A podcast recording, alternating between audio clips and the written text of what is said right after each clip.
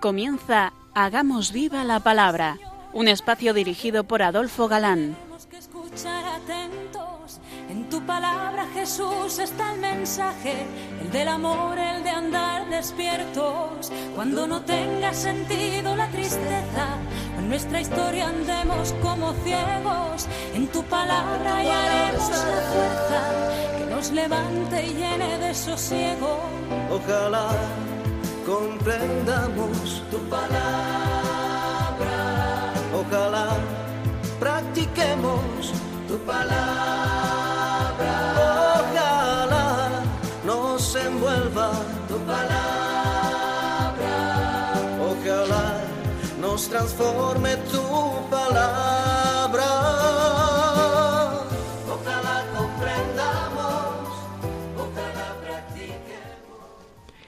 Hola amigos, bienvenidos al programa Hagamos viva la palabra. Estamos ante ustedes Katy González, Adolfo Galán. y Ana García. Y es para nosotros un placer estar ante estos micrófonos de nuevo para compartir este tiempo en vuestra compañía, intentando, como dice el título de nuestro programa, hacer vida la revelación contenida en la Biblia, hacer viva la palabra. Esto supone que en estos primeros pasos de la vida de la Iglesia que estamos viendo, no nos resultan ajenos e intentamos hacer vida en nosotros eso que se dice en el programa. Hola amigos, ¿qué tal? De nuevo con vosotros. Nos quedábamos la pasada emisión con el apóstol Pablo ante el Sanedrín después del lío que montaron los judíos en el templo con aquella falsa acusación y del que fue rescatado in extremis por la autoridad romana. Pablo quería demostrar que se había conducido siempre con rectitud de conciencia y así tanto cuando era perseguidor como después de su conversión. El sumo sacerdote, que era un tal Ananías, que lo fue del año 47 al 59, codicioso y violento, según lo describe Flavio Josefo, murió asesinado por los celotas. Se ve que no le convenía que Pablo siguiese en ese plan ante el tribuno y quiso cortar por lo sano, aunque le salió mal. Leamos. Pablo miró a los del Sanedrín y les dijo, Hermanos, yo he vivido hasta hoy con la conciencia tranquila delante de Dios. Entonces el sumo sacerdote Ananías mandó a los que estaban cerca de Pablo que le pegaran en la boca. Pablo le dijo, Dios te herirá a ti, hipócrita. Si está ahí sentado para juzgarme de acuerdo con la ley, ¿por qué en contra de la ley mandas que me peguen? Pablo, impulsivo por temperamento, ya le conocemos, cuando se trata de defender la verdad que le fue revelada, no se anda con chiquitas. A los Gálatas le llegó a decir que si él mismo, o nada menos que un ángel, le predicase un evangelio distinto, Pero si alguien, sea yo mismo o un ángel del cielo, os anuncia un evangelio distinto del que os hemos anunciado, sea anatema. vemos aquí una distinta conducta entre Jesús y San Pablo ante un caso muy, muy, muy parecido, ¿no? En casa de Anás, en el juicio aquel, recordaréis que Jesús, a Jesús, le dio un golpazo también el cobista de turno ante su jefazo. Y Jesús, con dulzura, le dijo, Si he hablado mal, dime en qué, y si bien, ¿por qué me pegas? Y si bien, porque me pegas, claro. Y sin embargo aquí Pablo, ante la petición de que le den un golpazo, salta, pero como un muelle. Dios te hiera a ti para blanqueada. La diferencia, como apuntan los profesores de Salamanca, es que Jesús eh, es Jesús y Pablo es Pablo. No sabemos si Pablo se dio cuenta de si fue el propio sumo sacerdote el que ordenó que le golpeasen o si en el barullo, que es de suponer se armó hablando unos con otros. El caso es que Pablo se dirigió sin saber exactamente la persona que lo pidió. Lo que no cabe duda es que si vio quien hablaba, no pudo dudar que era el sumo sacerdote bien por el sitio presidencial, bien por su indumentaria, claro.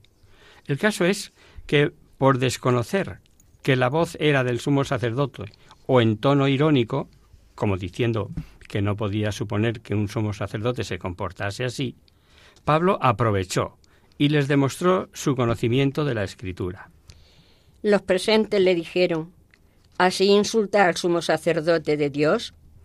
Hermanos, contestó Pablo, yo no sabía que fuera el sumo sacerdote, pues, en efecto, la escritura dice, no maldigas al que gobierna tu pueblo. Es una cita que está en el capítulo 22 de Éxodo.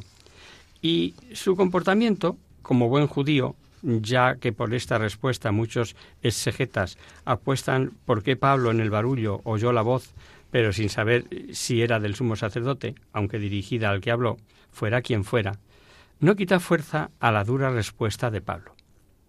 Es probable que Pablo, tras el incidente, continuase su discurso y es probable también que hasta repitiese ante el Sanedrín lo de su conversión por la visión milagrosa camino de Damasco. A juzgar por lo que veremos, dijeron los fariseos, sobre si se le apareció un espíritu o un ángel. Pero Pablo debió de darse cuenta que con esta defensa suya, que podíamos calificar mm, como normal, no sacaba en limpio nada de estos sujetos, y como en temas de judíos Pablo se las sabía todas, se las apañó para que se enzarzaran entre ellos. Pues él conocía que el Sanedrín estaba dividido, pues unos eran fariseos y creían en la resurrección de los muertos, etcétera, etcétera, y otros eran saduceos, que negaban todo eso. Y sabía además de las luchas mutuas que tenían unos con otros por razón de tales creencias. Con estos conocimientos, y con extraordinaria habilidad le lanzó. Hermanos, yo soy fariseo, hijo de fariseos, y por esperar la resurrección de los muertos se me juzga. Os podéis imaginar la que se armó en cuanto dijo esto. Luego, dándose cuenta de que algunos de la Junta eran del partido saduceo y otros del partido fariseo, añadió Pablo en altavoz. Hermanos, yo soy fariseo, de familia de fariseos, y se me está juzgando porque creo en la resurrección de los muertos. Apenas dijo esto, los fariseos y los saduceos comenzaron a discutir entre sí, y la reunión se dividió. Porque los saduceos dicen que los muertos no resucitan y que no hay ángeles ni espíritus. Los fariseos, en cambio, creen en todas estas cosas. Todos gritaban y algunos maestros de la ley que eran del partido fariseo se levantaron y dijeron, Este hombre no ha hecho nada malo.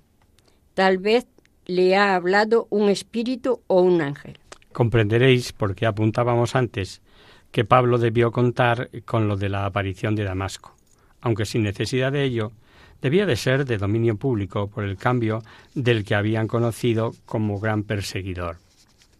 El tribuno, al darse cuenta de que con la comparecencia de Pablo ante el Sanedrín no sólo seguía sin saber de qué iba la cosa, sino que el tumulto se agravaba, cogió a Pablo y se le llevó a la torre Antonia, pero ahora no encadenado.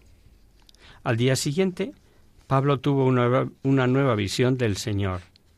No abandona a los suyos y le confortó dándole ánimo, como dándose por enterado Jesús de que había dado en Jerusalén testimonio de él, y anunciándole que daría ese testimonio en Roma, capital del imperio, centro de la civilización, poder y dominio del mundo. Y no olvidemos que en Roma dio, por cierto, el mayor testimonio que puede darse, que es la vida, el martirio. Lo leemos. Como el alboroto era cada vez mayor, el tribuno tuvo miedo de que hicieran pedazos a Pablo por lo cual mandó llamar a unos soldados para sacarlo de allí y llevarlo otra vez al cuartel. A la noche siguiente, el Señor se apareció a Pablo y le dijo, Ánimo, Pablo, porque así como has dado testimonio de a mí aquí en Jerusalén, así tendrás que darlo también en Roma. Vale la pena analizar algo que venimos repitiendo, algo de lo que debemos tomar buena nota para saber comportarnos y qué hace bueno aquello de trabaja como si Dios no interviniera y confía en Dios como si no trabajases. Pablo sabe que ha de ir a Roma. Se lo ha dicho Jesús y él ni lo duda. Pero veremos que él, de su parte, hará cuanto pueda por llegar allí, como si todo dependiera de él. Y así, en cuanto pudo, haciendo valer su ciudadanía romana, recurrió al César, lo que obligaba a la autoridad romana enviarle a Roma, sí o sí. Lo veremos en el capítulo 25. Hay también en este pasaje del enzarzamiento de saduceos y fariseos sobre la otra vida una gran enseñanza para los amantes de la Biblia, como sois todos vosotros, queridos oyentes. Unos y otros tenían las mismas escrituras. Los dos bandos leían los mismos textos, los mismos rollos bíblicos. ¿Cómo es posible entonces que unos creyeran una cosa y otros otra? siendo cosas tan dispares como trascendentes. Dos verdades aclaran la razón de esta divergencia. Primero, en la verdad revelada entra en juego la fe, no son matemáticas. Si así fuera fe, si así fuera la fe, no tendría ningún mérito ni ningún valor. Como bien dijo el primer papa, la Biblia no es de interpretación privada. Pero ante todo, tenés presente que ninguna profecía de la Escritura puede interpretarse según el personal parecer de cada cual. Efectivamente, esto lo dice eh, San Pedro en su segunda carta, por eso se dicho el primer papa. Y quienes la interpretan privadamente andan eh, cada cual por, por, lo suyo, a su lado, ¿no? Hoy tenemos más de dos mil asociaciones llamadas cristianas con variantes en la interpretación de la misma Biblia. Pongamos unos ejemplos. Vayámonos a la de Jerusalén en aquellos tiempos. ¿Estamos ya allí? Bueno, pues escuchemos una de aquellas discusiones. Hablan los saduceos y se ponen a leer. Leemos, por ejemplo, este pasaje del eclesiástico. Los vivos, en efecto, saben que morirán, pero los muertos no saben nada. Para ellos ya no hay retribución, porque su recuerdo cayó en el olvido porque los hombres y los animales tienen todos la misma suerte. Como mueren unos, mueren también los otros. Todos tienen el mismo aliento vital y el hombre no es superior a las bestias, porque todo es vanidad. ¿Y qué respondían los fariseos? Y muchos de los que duermen en el suelo polvoriento se despertarán, unos para la vida eterna y otros para la ignominia, para el horror eterno. Los hombres prudentes resplandecerán como el resplandor del firmamento, y los que hayan enseñado a muchos la justicia brillarán como las estrellas por los siglos de los siglos. Y cuando estaba por dar el último suspiro, dijo, Tú, malvado, nos privas de la vida presente, pero el Rey del universo nos resucitará a una vida eterna, ya que nosotros morimos por sus leyes. Está, en este caso es de los macabeos, creo que lo habréis captado, ¿no? ¿Le ha parecido a alguien algo extraño el razonamiento que como ejemplo hemos puesto por parte de los fariseos? La primera cita, que es de Daniel, y otras muchas a favor de la resurrección de los muertos, son válidas para todos. Pero la cita del segundo libro de los Macabeos no la pudieron leer en Jerusalén los fariseos. ¿Por qué? Porque no tenían el rollo de Macabeos. Sí lo tenían en Alejandría, y después fue traducido en versión de los setenta y que fue la que usó la Iglesia por todo el mundo grecorromano. Pero suponed además que cada uno se encierra en su postura y no acepta por soberbia o por lo que fuere que la Biblia hay que leerla completa. Y no vale ni, ni mutilar, o sea, ni cortar, ni ignorar textos. Bueno, era una simple muestra. Sigamos con nuestro libro, ¿no? Los judíos no pueden soportar que Pablo se les escape y bajo anatema, o sea, bajo recibir la maldición de Dios si no lo cumplen, se confabularon en voto de no comer ni beber hasta que no diesen muerte a Pablo. Hasta dónde llega el encono, ¿eh? En casos similares, esta promesa era más aparente que real, ya que si el propósito de matar no llegaba a buen fin, los rabinos se las apañaban para declarar el voto inválido. Ricciotti dice, comentando este pasaje, que aunque los confabulados no consiguieron dar muerte a Pablo, ninguno murió de hambre. Este Ricciotti también tiene retranca, ¿no? Prepararon la estrategia y al leer el pasaje, notad que Lucas, como siempre, psicólogo y detallista en estos matices, dice se dirigieron a los sumos sacerdotes y ancianos y es después cuando a estos encomiendan lo diga a todo el Sanedrín. La cosa no puede estar más clara. Los sumos sacerdotes y los ancianos pertenecían en su mayoría a los saduceos, En cambio, el resto del Sanedrín, escribas o doctores de la ley, eran fariseos que habían defendido a Pablo cuando dijo lo de ser juzgado por creer en la resurrección. Claro, que para el tribuno debería ser todo cosa del Sanedrín en pleno. Al amanecer, los judíos se confabularon y se comprometieron bajo juramento a no comer ni beber, hasta no haber matado a Pedro, a Pablo. Los comprometidos en la conjuración eran más de cuarenta. Fueron al encuentro de los sumos sacerdotes y los ancianos, y les dijeron Nosotros nos hemos comprometido bajo juramento a no probar nada antes de haber matado a Pablo. Pónganse de acuerdo con el Sanedrín y propongan al tribuno que lo haga comparecer delante de vosotros con el pretexto de examinar más exactamente su causa.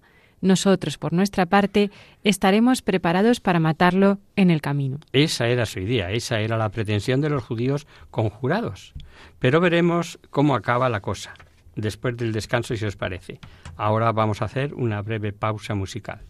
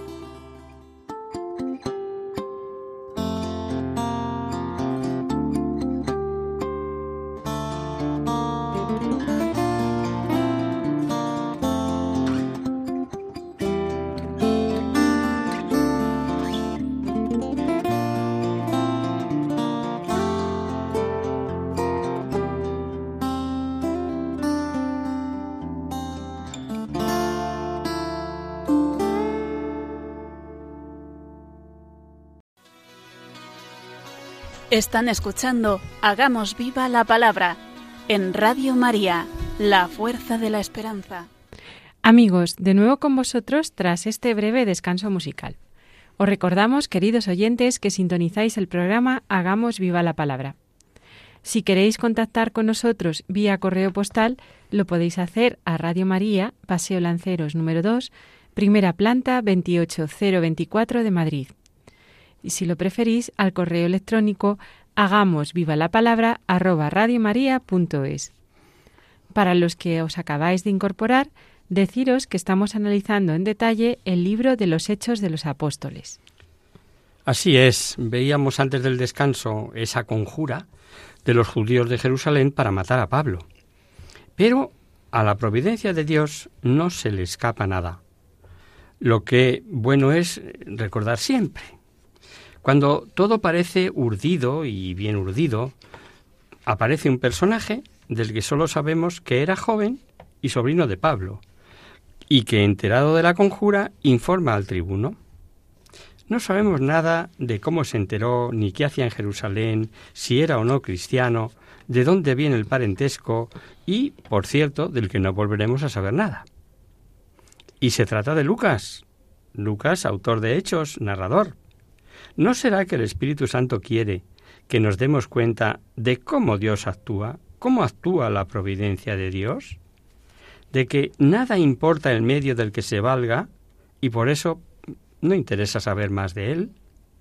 También es muy interesante la conducta de Pablo. Sabemos, y así lo ha testificado en no pocas ocasiones, que está presto para dar la vida por Cristo, pero está obligado a que sea la voluntad de Dios y no la de los desalmados del Sanedrín. Por otro lado, él sabe que ha de llegar a Roma, y una vez más veremos que pone todos los medios a su alcance, sin dudar, por supuesto, de la previdencia de Dios. Escuchemos el pasaje. Pero un sobrino de Pablo, al enterarse de la emboscada, se dirigió a la fortaleza y entró para prevenir a Pablo. Este, llamando a uno de los centuriones, le dijo Acompaña a este muchacho hasta donde está el tribuno, porque tiene algo que comunicarle. El centurión lo llevó y dijo al tribuno El prisionero Pablo me pidió que le trajera a este muchacho, porque tiene algo que decirte. El tribuno, tomándolo de la mano, lo llevó aparte y le preguntó ¿Qué tienes que comunicarme? El muchacho le respondió Los judíos, bajo pretexto de examinar más a fondo la causa, se han puesto de acuerdo para pedirte que mañana presentes a Pablo ante el Sanedrín. No lo creas, es una emboscada que le preparan más de cuarenta de ellos, comprometidos bajo juramente a no comer ni beber hasta haberlo matado ya están dispuestos y solo esperan tu consentimiento. El tribuno despidió al muchacho, haciéndole esta recomendación. No digas a nadie lo que, lo que me has contado. Ya hemos citado varias veces los versículos que demuestran cómo este libro deja en buen lugar a los romanos. Observar, al escuchar la lectura siguiente, que el tribuno se preocupó de que Pablo no viajase a pie. Lo normal era así enviar a los reos. El tribuno, amén de su preocupación por tener detenido a un ciudadano romano, no tranquilo, por ser tanto los conjurados y celosos de que San Pablo declarase que había sido indebidamente tratado, consciente del encono de los judíos, vio que lo mejor era enviarlo a Cesarea. Tomó todas las precauciones necesarias, pues sabía que habían de pasar por lugares desérticos y montañosos muy propios para emboscadas y nada menos que dio a Pablo una custodia de 470 soldados y ordenó saliesen a la tercera vigilia de la noche, es decir, tres horas después de la puesta de sol. Después llamó a dos centuriones y les dijo, Preparen doscientos soldados, setenta jinetes y doscientos lanceros, para que salgan en dirección a Cesarea a las nueve de la noche. Escribió el tribuno carta al procurador dándole cuenta de que era un asunto de la ley judía, de que se trataba de un ciudadano romano y de que le había rescatado de la mano de los judíos que se habían conjurado para darle muerte. El encabezamiento de la carta es eh, muy ajustado a la diplomacia de estilo militar. Interesante, escuchemos. Preparen también caballos para Pablo y llévenle sano y salvo hasta el gobernador Félix. Y escribió una carta que decía, Claudio Lisias saluda al excelentísimo gobernador Félix. Aquí te envío un hombre que fue detenido por los judíos, y cuando lo iban a matar, enterándome de que era ciudadano romano, intervine con mis soldados y pude rescatarlo. Queriendo saber exactamente de lo que, lo, que le acusaban, lo hice comparecer delante del tribunal judío, pero comprobé que se, se le acusaba por cuestiones relativas a la ley de los judíos y que no había ningún cargo por el que mereciera la muerte o la prisión. Informado de que se tramaba una conspiración contra este hombre, he querido enviarlo allí enseguida, ordenando también a sus acusadores que te expongan los cargos que tengan contra él. Adiós. Ya hemos dicho más o menos lo que la carta dice. Pero astuto el tribuno lo que no dijo es que le encadenó, que estuvo a punto de azotarle eh, y que si se enteró de la conjura fue gracias a un sobrino del acusado. De lo contrario, si hubiera habido, pero él se lo calla, ¿no? Veamos cómo andamos de memoria ahora. ¿Recordáis cuando comentamos los prólogos de Lucas que sobre el personaje de que él cita, Teófilo, se duda si era personaje real o de ficción? Una de las opiniones de muchos exegetas a favor de que se trata un personaje real era ese título que se usaba para personas de relieve, equivalente a nuestro excelentísimo, no usual si se tratase de una ficción literaria. Bien, este procurador del que hablaremos pronto, pues allí iba Pilato, tuvo el cargo del año 52 al 60, 60 era un liberto, o sea, había sido esclavo, según dice el historiador Tácito, y desempeñó su cargo con mentalidad de esclavo, cosa que veremos, aunque no lo dijo Lucas, sino Tácito. Llegado Pablo, fallada la conjura, el procurador, al enterarse de que era de Cilicia, le dijo que sería debidamente escuchado cuando llegasen los acusadores, y fue llevado al palacio de Herodes, donde se administraba la justicia, una regia mansión que edificó Herodes el Grande cuando reconstruyó Cesarea. A los cinco días de estar Pablo allí, subió al, el sumo sacerdote, llevando a un buen elemento como abogado acusador. Por la manera de expresarse, no debía de ser judío, sino un técnico en derecho romano. Comenzó con una buena retórica de coba, sin duda conocía bien a Félix, y basó su acusación especialmente en declarar a Pablo como un caudillo alborotador al que le obsequió con el título de peste de hombre, de ser el jefe de una secta de los nazarenos y de armar alborotos donde quiera que fuere. De la cova comprenderéis mejor cuando veamos qué clase de persona era Félix.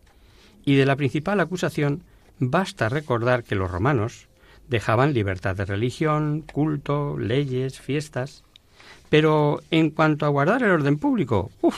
eran inexorables. Leamos. Cinco días después, el sumo sacerdote Ananías bajó con algunos ancianos y un abogado llamado Tértulo para presentar delante del gobernador la acusación que tenían contra Pablo. Hicieron comparecer a Pablo y Tértulo presentó la acusación en estos términos. Excelentísimo Félix, la profunda paz de que gozamos gracias a ti y las reformas que nuestra nación debe, a tu gobierno constituyen para nosotros, siempre y en todas partes, un motivo de inmensa gratitud. Como no queremos importunarte demasiado, te ruego que nos escuches un momento con tu habitual cordialidad. Hemos comprobado que este hombre es una verdadera peste, él suscita disturbios entre todos los judíos del mundo y es uno de los dirigentes de la secta de los nazarenos. Recordemos que en Antioquía de Siria, de Siria, perdón, fue donde a los seguidores de Cristo les empezaron a llamar cristianos. Y esto prevaleció especialmente para el mundo grecorromano. Pero para el mundo semita, para el mundo judío, solían utilizar este nombre, nazarenos. Y os acordaréis de que en el huerto de los olivos, cuando fueron a prender a Jesús y preguntó a quién buscaban, respondieron a Jesús Nazareno. Además, sin saber de dónde tomó Mateo la cita, en su capítulo segundo, dice, ¿por qué se fue a vivir a una ciudad llamada Nazaret? Sería llamado Nazareno. Y fue a vivir a una ciudad llamada Nazaret, para que se cumpliese el oráculo de los profetas. Será llamado Nazareo. Claro. Eh, eso por aclarar nada más el término con que le llama. Félix del que ya dijimos que estuvo en el cargo del 52 al 62 y que procedía de la esclavitud, era liberto de la madre de Claudio y como buen plebeyo tuvo siempre la obsesión de emparentar con familias eh, de categoría social alta, hasta el punto de haberse casado con tres reinas.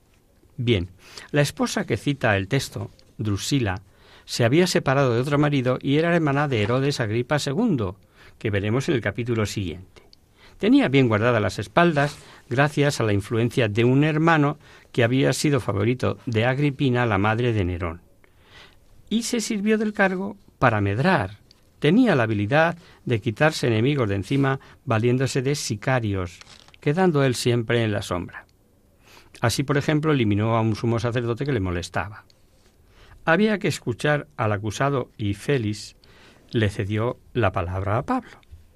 Tenía que guardar las formas, pero Pablo no era cobista, como el abogado que hemos escuchado anteriormente, y después de darse por enterado de que Félix llevaba tiempo haciendo justicia, invita al procurador que él mismo vea, el, perdón, que él mismo vea que no hay nada recusable en su conducta. La esposa de Félix, que era judía, y tanto ella como Félix lo dice el texto, no estaban mal informados referente al camino, ya explicamos que eso del camino se refería a la nueva vida en la fe cristiana, la última emisión creo, y Pablo defiende a los del camino y no secta, como decían los acusadores. Dice ante los acusadores que él da culto al mismo Dios, que cree en cuanto dice la ley y los profetas, y en lo que a Félix no se le debió escapar que Pablo había venido a ofrecer y traer limosnas, y finalmente, con habilidad, vinculada a la causa cristiana a la creencia de los fariseos sobre la resurrección de los muertos, le dice Cuando el gobernador hizo señas a Pablo de que hablara, éste respondió Con entera confianza voy a defender mi causa, porque sé que gobiernas esta nación desde hace varios años. Como tú mismo puedes averiguarlo, no hace todavía doce días que subí en peregrinación a Jerusalén, y nunca se me vio ni en el templo, ni en las sinagogas, ni en la ciudad discutiendo con alguien o amotinando a la gente. Ellos tampoco pueden probarte aquello de lo que se me acusa ahora. Pero sí te confieso que sirvo al Dios de mis padres, siguiendo el camino que mis acusadores consideran una secta. Creo en todo lo que está contenido en la ley y escrito en los profetas, y tengo la misma esperanza en Dios que ellos tienen, la esperanza de que habrá una resurrección de justos y pecadores. Después explicó que había traído limosnas a Jerusalén y seguro a que Félix al oír que había traído limosnas no le quedó en saco roto porque luego veremos que lo que intentaba era sacar dinero a Pablo. El último versículo es importante. Pablo, sin olvidar que toda la Biblia es inspirada y por lo tanto el autor principal es el Espíritu Santo, dice, habrá una resurrección tanto de justos como pecadores. Naturalmente se refiere a los que mueren en gracia y a los que mueren en pecado.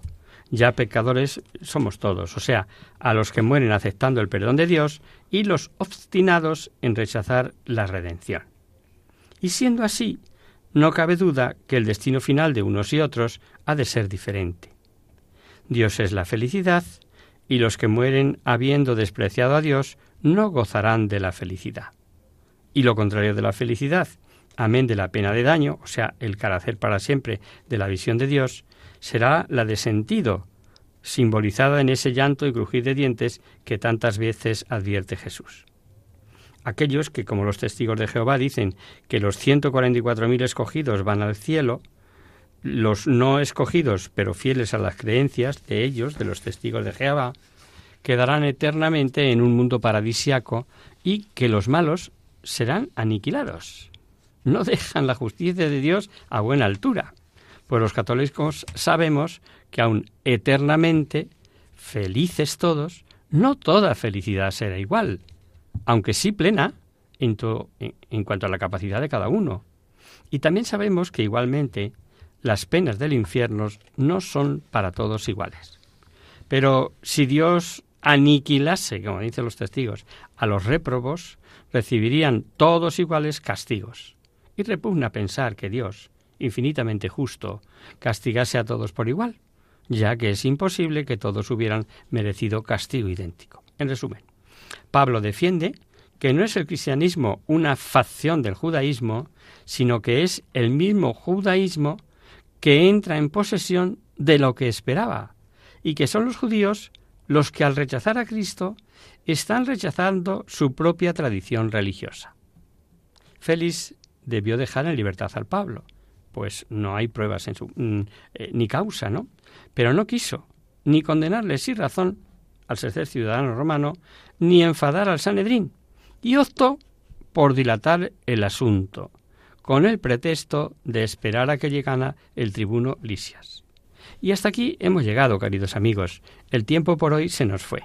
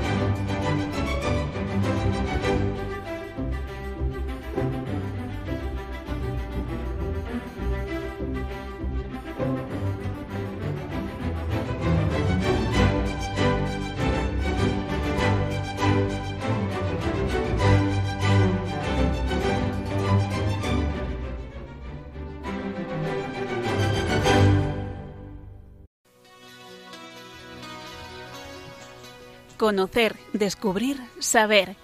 En Hagamos Viva la Palabra.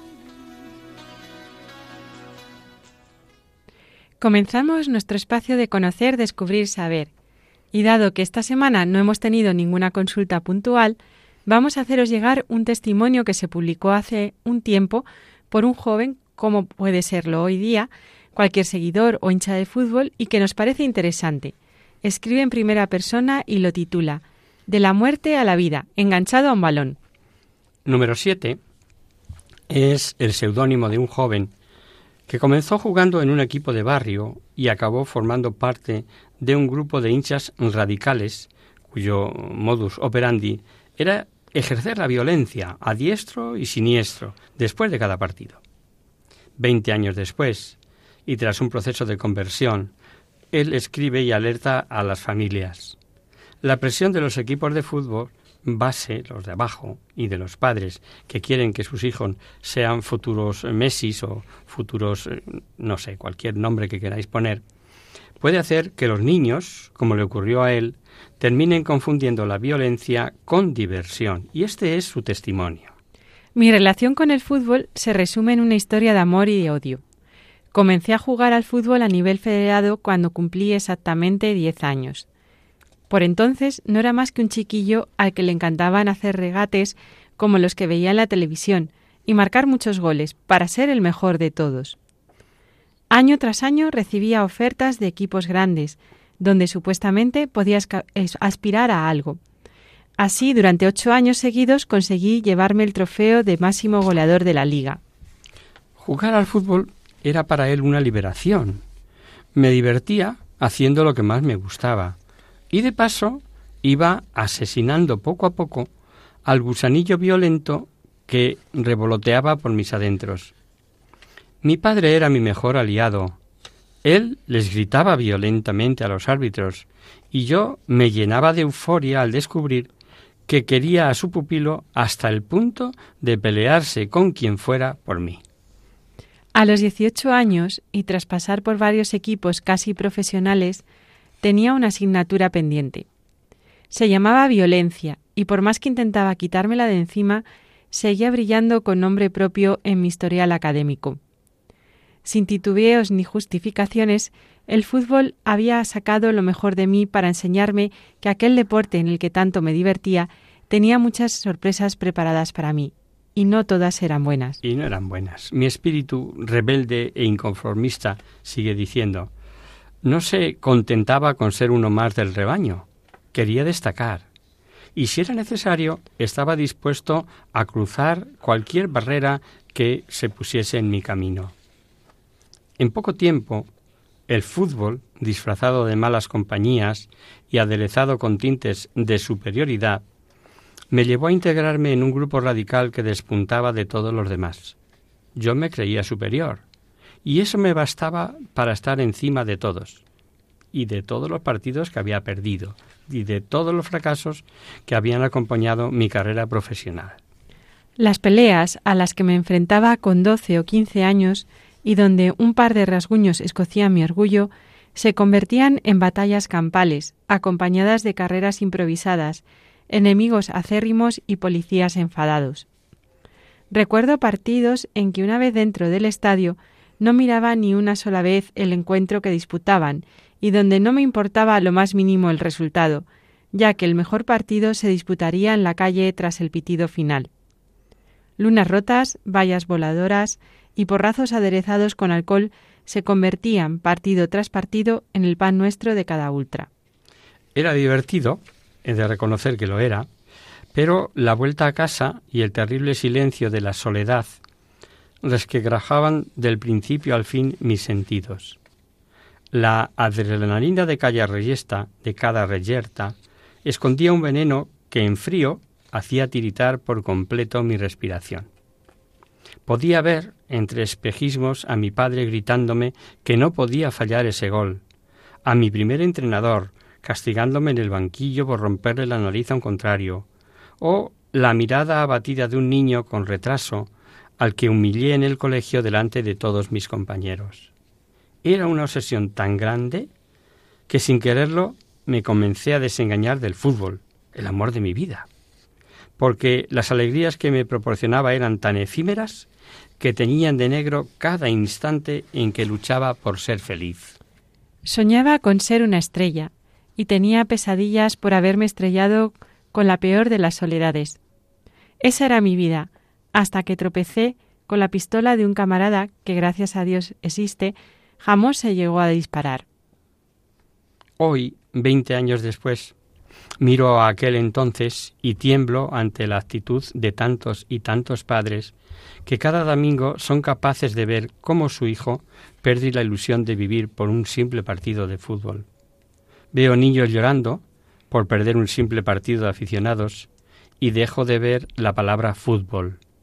Entiendo que la pasión y la rabia se apoderen de una inconsciencia que ronda una pubertad que no conoce siquiera de futuros o responsabilidades pero no puedo tolerar el grito fanático de un padre profiriendo insultos hacia otros niños y pidiendo incluso a su hijo que le parta la cara a otro jugador.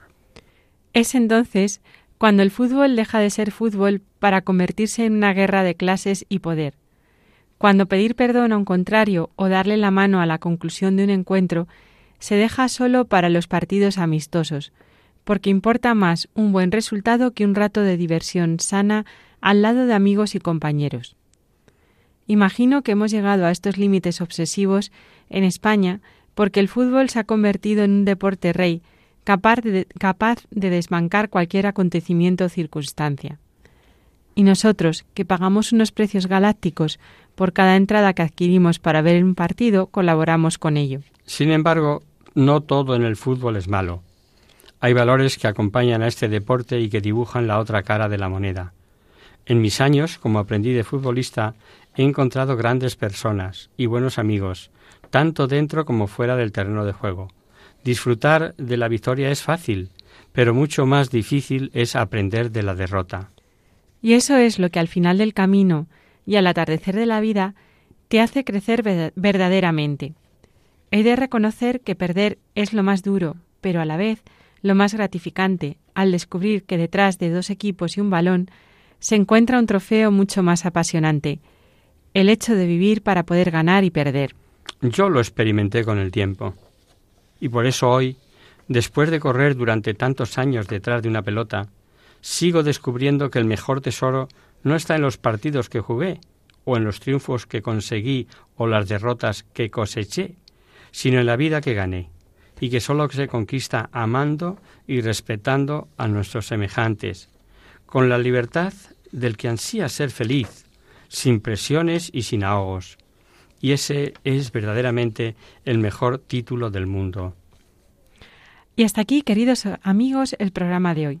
Os dejamos con nuestra sintonía y os recordamos que si queréis dirigiros al programa para cualquier duda, aclaración o sugerencia, participando en el espacio Conocer, Descubrir, Saber, estamos a vuestra total disposición y encantados de atenderos en la siguiente dirección. Radio María, Paseo Lanceros número 2, primera planta 28024 de Madrid. O bien, si lo preferís, al correo electrónico hagamos viva la palabra arroba radiomaria.es. Os hemos acompañado en esta emisión Adolfo Galán, Katy González y Ana García. El próximo miércoles, como sabéis, está el programa del Padre Rubén Inocencio, que alterna con nosotros, quien guarda mi palabra. Por tanto, nosotros nos encontramos de nuevo dentro de 15 días, si Dios quiere. Con un programa en el que veremos cómo Festo, el procurador que ha heredado de Félix, el prisionero Pablo, lo entrevista de nuevo ante Herodes y la prójima de Berenice, donde tiene ocasión de referir de nuevo su conversión y desde donde ya es enviado al César como Pablo había pedido. Hasta el próximo día, amigos. Hasta una próxima emisión.